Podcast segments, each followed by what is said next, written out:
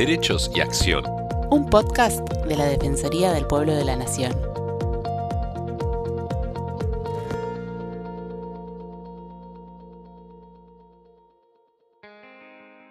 Hola, ¿cómo están? Muchas gracias por seguir acompañándonos en todas las emisiones de los podcasts de la Defensoría del Pueblo. Somos Estefanía y Fernando y vamos a compartir con ustedes temas de interés general. Se llama grooming a la acción deliberada de un adulto de acosar sexualmente a un niño, niña o adolescente mediante el uso de Internet, a través de comunicaciones electrónicas o cualquier otra tecnología de transmisión de datos, redes sociales, páginas web, aplicaciones de mensajería como WhatsApp. Los adultos que realizan grooming suelen generar un perfil falso en una red social o sala de chat haciéndose pasar por un chico o una chica, buscando generar una relación de confianza con el niño o niña que quiere acosar. Durante la cuarentena se triplicó el tráfico de material de explotación sexual de niños, niñas y adolescentes en Internet. Hoy estamos en comunicación con Hernán Navarro, que es abogado, fundador y presidente de Grooming Argentina, agente en la Secretaría de Niñez y Adolescencia de la provincia de Buenos Aires y docente en Derecho Penal para hablar sobre esta problemática, sobre el grooming. Eh, hola Hernán, ¿cómo estás? Te saludamos eh, desde Derecho y Acción y quiero que nos cuentes primero, bueno, qué es Grooming Argentina y qué actividades realizan. ¿Cómo estás? Bien, muy bien. Bueno, muchas gracias por, por el espacio y muchas gracias por, por la responsabilidad de hablar de, de este tema que nos convoca. La realidad es que, bueno, Grooming Argentina nació en el año 2014, eh, inmediatamente después de la incorporación del grooming como tipo penal. El grooming se incorpora en nuestra legislación en diciembre del año 2013 y bueno, motivo de, esa vacancia que, eh, pude observar eh, de, políticas públicas, eh, de mm, organizaciones que específicamente traten este tema en puntual, y avisorando una, una, mirada de escalar una idea que tiene que ver con que un delincuente sexual de estas características, con solo camuflarse en un perfil falso o ante la creación de un perfil falso que tarda minutos en, llevar adelante una cuenta de, de, este tenor, no solamente le puede arruinar la vida en términos psíquicos a un niño o una niña, sino que hoy lo primero que le están arruinando a las infancias es la, es la, la, inocencia, ¿no? Esa condición innata y sagrada de todo niño y de toda niña. Bueno, eh, cuando pude tal vez visualizar eh, esa, esa, representación del peligro, del impacto y de la vulnerabilidad, eh, bueno, rápidamente tomé la decisión junto a, un, grupo de, colegas en su momento de formar una red en Argentina que nos permita trabajar en la prevención fundamentalmente, pero con el transcurrir del tiempo fuimos eh, más allá y hoy estamos no solamente trabajando con un eje central en la promoción y prevención, sino también en el acompañamiento de la asistencia de cada eh, situación en particular. Hernán, ¿cuáles son los indicios para que los adultos podamos darnos cuenta que una persona está sufriendo grooming? En estos momentos, ¿cómo, cómo están expuestos los adolescentes? Particularmente hoy, producto de la pandemia, estamos ante una realidad, eh, bueno, muy, pero muy marcada, en donde nosotros, cuando el, gobierno nacional adoptó eh, por decreto el distanciamiento social obligatorio, sabíamos o por lo menos suponíamos algo que hoy lo estamos viendo eh, con, desde una dura realidad, que tiene que ver con que se iba a gestar una, eh, una epifanía, un acontecimiento, eh, el cual denominamos y conocemos como la hiperconectividad en niños, niñas y adolescentes, una hiperconectividad que, que se fue acentuando, que empujó a los adultos al mundo alto responsable a mm, dotar de tecnología, a otorgarle tecnología a niños y a niñas que incluso no, no tenían el manejo y no tenían eh, eh, esa, esas destrezas a muy temprana edad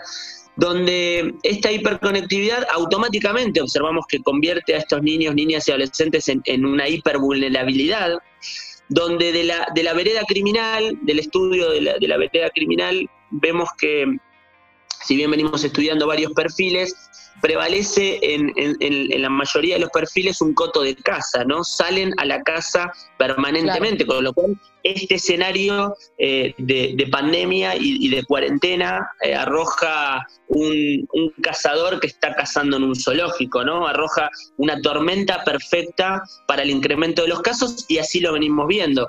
Donde, mm, eh, para responder tu, tu pregunta.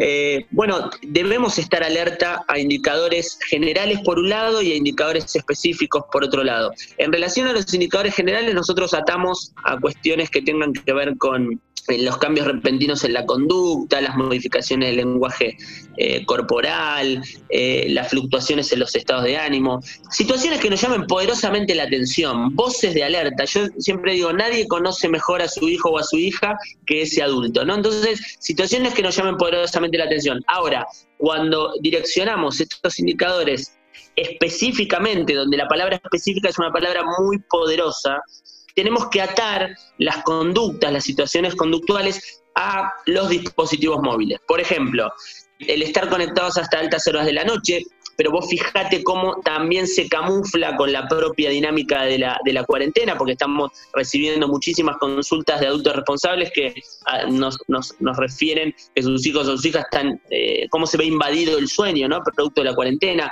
eh, el, ocultamiento de los dispositivos móviles, la insistencia al querer conectarse, bueno, son indicadores específicos que recabamos producto de las denuncias que venimos atendiendo en estos años. Eh, un indicador específico alternado con un indicador eh, general, bueno, es motivo suficiente para dialogar, conversar, no interpelar, no interrogar a, niñas y adolescentes para, para tratar un caso en puntual. Una consulta, hablando bien, vos hablabas de una nueva ley, una ley que salió en el año 2013, 2014, ¿no? Eh, sobre la ley de grooming. ¿Hay suficiente legislación sobre el tema? Esto también es un tema nuevo, también son temas que van surgiendo a medida que la sociedad va evolucionando, con lo cual tampoco es bastante difícil conseguir legislación extranjera o, afuera también. Es decir, ¿hay suficiente legislación? ¿El Estado puede hacer algo más para tratar de evitar esto? Sobre todo de la vista del Estado, ¿no? Bueno, la realidad es que lamentablemente tenemos en Argentina eh, una ley de delitos informáticos, si bien el grooming no es un delito informático, pero digo, tenemos, para, para ilustrar un poco el escenario en materia legislativa, tenemos una ley de delitos informáticos en Argentina que data del año 2008, digo, pasaron 12 años, creo que, bueno, lo, lo, pongo a modo, modo, sarcástico, ¿no? La, la tecnología eh, ha evolucionado en 12 años.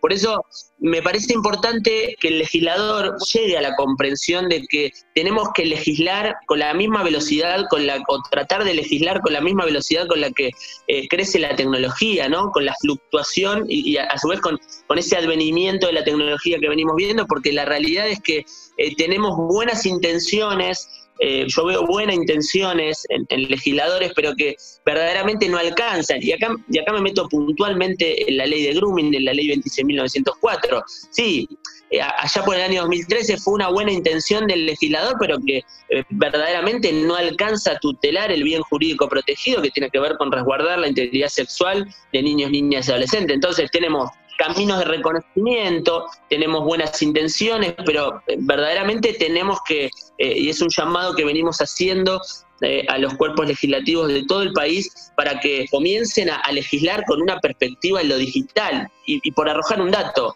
Hoy todos los delitos del Código Penal tienen un tramo que es digital. Sin embargo, tenemos códigos procesales pensados para la evidencia física, pero no para la evidencia digital. Entonces, desde ahí me parece muy, pero muy interesante y muy, pero muy importante adoptar una mirada mucho más holística, no mucho más integral eh, en la conformación y la formulación de las leyes. Te repregunto, ¿hay algún fuero especial en la justicia para estos temas? ¿Dónde, dónde cae un tema de una denuncia así? Bueno, el grooming es un delito sexual, eh, el grooming no es un delito informático. Eh, el tratamiento de este delito es un delito de la justicia ordinaria, eh, por eso también, bueno, ahí entramos en otro debate que por ahí es, este, nos lleva a otro programa debatir sobre este, sobre este punto, pero lo que la gente debe saber es que eh, este delito se denuncia en la comisaría cercana a, su domicilio, en el barrio, se, denuncia en la fiscalía, eh, tanto en la ciudad de Buenos Aires, hay una fiscalía especializada que, que trabaja muy bien, y en los 19 departamentos judiciales de la provincia de Buenos Aires hay una fiscalía específica que entiende en cuestiones relacionadas al grooming y a la pornografía infantil, y bueno, en todo el país eh, tienen, eh, hay, hay, eh, cuerpos especializados en cada, en cada país que atiende estas cuestiones en, particular. Hernán, yo te quería hacer una pregunta que se está hablando mucho ahora en pandemia, que primero que nos cuentes qué es el sexting y cuáles son los peligros ocultos de la práctica de la que hoy se habla tanto, ¿no? Sí, a ver, el sexting, a diferencia del grooming, no es un delito, es una práctica. Es una práctica que no está contemplada eh, como, como, como, tipo penal eh, en la Argentina, que mm, hago la, hago la aclaración porque caemos en, un error que es muy común y, y no es menor, que debemos diferenciar. Una cosa es el sexting en el mundo adulto. ¿No? Sí. Personas adultas que a conciencia llevan adelante una práctica sexual eh, que, sabemos que se está dando, incluso ahora en la cuarentena, con mucha eh, eh, frecuencia. Ahora, cuando analizamos el sexting en los y las adolescentes, sí. bueno, hablamos de sujetos de especial protección. y, y, voy más allá, las imágenes de contenido sexual de niños, niñas y adolescentes que se viralizan pueden tener como consecuencia final el suicidio adolescente. Y ya estamos observando estadísticas que, verdaderamente nos eh, están preocupando y mucho. La verdad que me sorprendió cuando lo dijiste. Sí, sí, claro. Imagínate, imagínate que eh, eh, incluso analizamos un estudio, el año pasado me tocó eh, representar al país en la Cumbre Mundial de Seguridad de Facebook. Participaron organizaciones de, mucho prestigio, entre ellas Torn, que es una organización de Estados Unidos de, Aston Catcher y Demi Moore, que trabaja fuertemente contra la explotación sexual de niños, niñas y adolescentes en Internet y, contaban datos realmente y verdaderamente alarmantes, ¿no? Esto de, eh, eh, en un, eh, primero que los porcentajes de contenido sexual de imágenes, lo que se denomina la mal llamada pornografía infantil, que puede ser producto o una de las aristas finales del sexting, se fue doblegando año tras año. Eh, eh, en, el año 2017, alrededor de 20 millones de imágenes, en el año 2018, eh, más de 40 millones de imágenes. Fíjate cómo, cómo se va doblegando a cifras exorbitantes y en un alto porcentaje, si mal, si mal no recuerdo, oscila entre un 60 y un 63% de los testimonios de esos niños, niñas y adolescentes en los cuales se viralizaron su su contenido sexual, eh, eh, eh, tuvieron tendencia suicida producto de la viralización de su contenido, porque, claro, hablamos de la se, se, vulnera el derecho al honor, el derecho a la imagen, a la integridad, a la integridad sexual, a la dignidad. Exactamente. Y cómo, de, una, de una forma perpetua, ¿no? Porque cuando hoy se viraliza una imagen sexual de un niño de 10 años o una niña de 10 años, cuando ese niño o esa niña eh, tenga, tenga 30 años, tenga 40 años, esa imagen del abuso va a seguir eh, eh, replicándose indiscriminadamente. Y cada persona que observa esa imagen abusa de esa niña, o sea, esa víctima se siente abusada. Entonces, este es el tenor a lo que nos estamos enfrentando y este es el tenor de lo que estamos representando, por eso lo, hacemos con, tanta responsabilidad y, pretendemos que la sociedad verdaderamente, eh, eh, eh, bueno, se vea reflejada en el, verdadero impacto de lo que esto genera en las infancias. Para, volver a, tu pregunta, tiene que ver, el sexting tiene que ver con una práctica de contenido sexual, se comparte contenido íntimo, que por supuesto la mera, la mera práctica representa eh, ni más ni menos que las libertades individuales desde el punto de vista del ejercicio de los derechos sexuales. Ahora, lo que nosotros estamos, eh, eh, y estoy en consideración de decir, es que el sexting no es ni seguro ni privado, porque el medio no garantiza que sea, digo, cuando alguien envía contenido a un otro, automáticamente cuando envió ese contenido salió de la esfera del dominio personal. Y hay un montón de escenarios, por más que intentemos mitigar, eh, eh, eh, ¿no? Digo, tapando la cara, tapando tatuajes, lunares, donde se toma la, la, foto en la habitación y más. digo, más allá de esas cuestiones de seguridad, cuando un contenido se viraliza, es la propia víctima la que sabe que ese contenido está rebotando por todo Internet y la que genera este efecto. Por eso mm, me parece, eh, digo, en esto eh, nosotros decimos que, eh, insisto, el sexting no es ni seguro ni privado y desalentamos esa práctica en la adolescencia. Un dato central para redondear la idea del sexting. Nosotros relevamos en más de 2.300 casos en la comunidad educativa de gestión pública y de gestión privada de la Argentina eh, el indicador del sexting. En el segmento de edades de entre 14 y 17 años, nos arrojó que 4 de cada 10 adolescentes practica el sexting en Argentina. En, igual proporción enviaron en referencia a, la, igual proporción en las que recibieron. Eh, oscila entre, entre un 36 y un 40% de adolescentes de entre 14 y 17 años que envió de la que recibió. Y ellos y ellas lo ven como un juego, no, no dimensionan el verdadero impacto y, no tienen una real noción de, la privacidad, ¿no? Por eso estamos trabajando muy, muy, pero muy fuerte eh, en entender que el sexting no, no, no es un juego, sino que puede tener consecuencias muy, pero muy graves para finalizar, eh, bueno, si hay alguna campaña o iniciativa de Lumin Argentina por, por estos temas eh, y por supuesto qué consejo le darías a los padres, a los adultos para poder evitar que los chicos caigan en el grooming. Bueno, eh, estamos generando diversas campañas, de hecho ahora nos, toca formar parte de, una campaña nacional que el, Ministerio de Educación va a presentar en, esta materia, donde tuvimos el honor de de, aportar nuestra visión y nuestra, nuestra expertise eh, que venimos recabando eh, en estos años. En esa línea, Grooming Argentina del año 2014, con aquella primera campaña nacional de grooming que constaba de un spot audiovisual donde pretendimos generar un impacto de entender que una persona adulta se puede camuflar en un perfil falso y emparentar una edad eh, y desde ahí ejecutar distintas, distintas eh, tácticas de, que pueden tener como finalidad diversos delitos.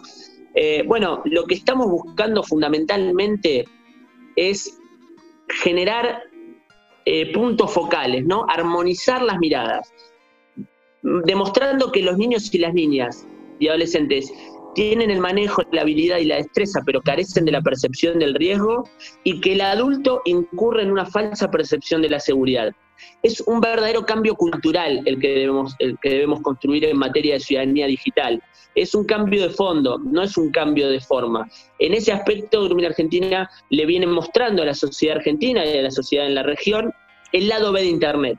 Por eso debemos eh, buscar un equilibrio constante. Digo, esta era digital, sobre todo la pandemia, nos vino a, a empujar eh, en relación a, generar un equilibrio constante entre los peligros y los beneficios que aporta eh, la era digital en, en, nuestras vidas. Desde ahí es donde estamos, donde estamos construyendo.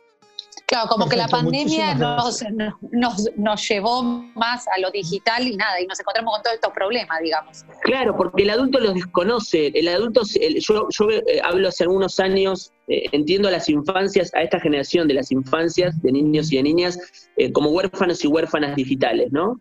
Y en eso, en esa concepción, hay un adulto que observo que está anestesiado en materia digital, un adulto que mira para otro lado, un adulto que realmente y verdaderamente no dimensiona el impacto de la tecnología en nuestras vidas. Por eso es donde estamos, donde vemos que esta cuarentena vino, por un lado, desde el aspecto positivo, a rescatar a ese mundo adulto eh, en, en las destrezas, en las habilidades, en los manejos de las tecnologías, y a su vez le queremos imprimir ese grado de conciencia que hoy el adulto no contempla. Por eso estamos ante la, lamentable noticia del aumento producto de esta cuarentena, bueno, una buena noticia que tiene que ver con un momento favorable para construir verdaderamente una convivencia digital segura. Te agradecemos mucho, Hernán, haber estado con nosotros eh, de Grooming Argentina. Eh, muy importante además lo que has contado, muy, muy, muy fuerte. Por favor, el agradecido soy yo. Gracias por el espacio, bueno, a disposición eh, y celebro, celebro las, las iniciativas que desde la Defensoría del Pueblo de la, Nación se están llevando a cabo, cuentan con, con, toda nuestra expertise y el trabajo para realizar de manera conjunta y estaremos a disposición siempre. Muchas gracias, Hernán. Gracias, Fernando, y nos volvemos a encontrar la próxima semana en una nueva emisión de Derechos y Acción. Derechos y Acción es un podcast original de la Defensoría del Pueblo de la Nación. La producción de este episodio estuvo a cargo de Bianca de Gaetano, Nelly Durán Cianotti, Martín Genero y Georgina Sturla. Podés encontrarnos en redes. Por WhatsApp, escribirnos al 113-762-4966 en Twitter e Instagram buscanos como arroba DPN Argentina y en Facebook como arroba dpn.argentina.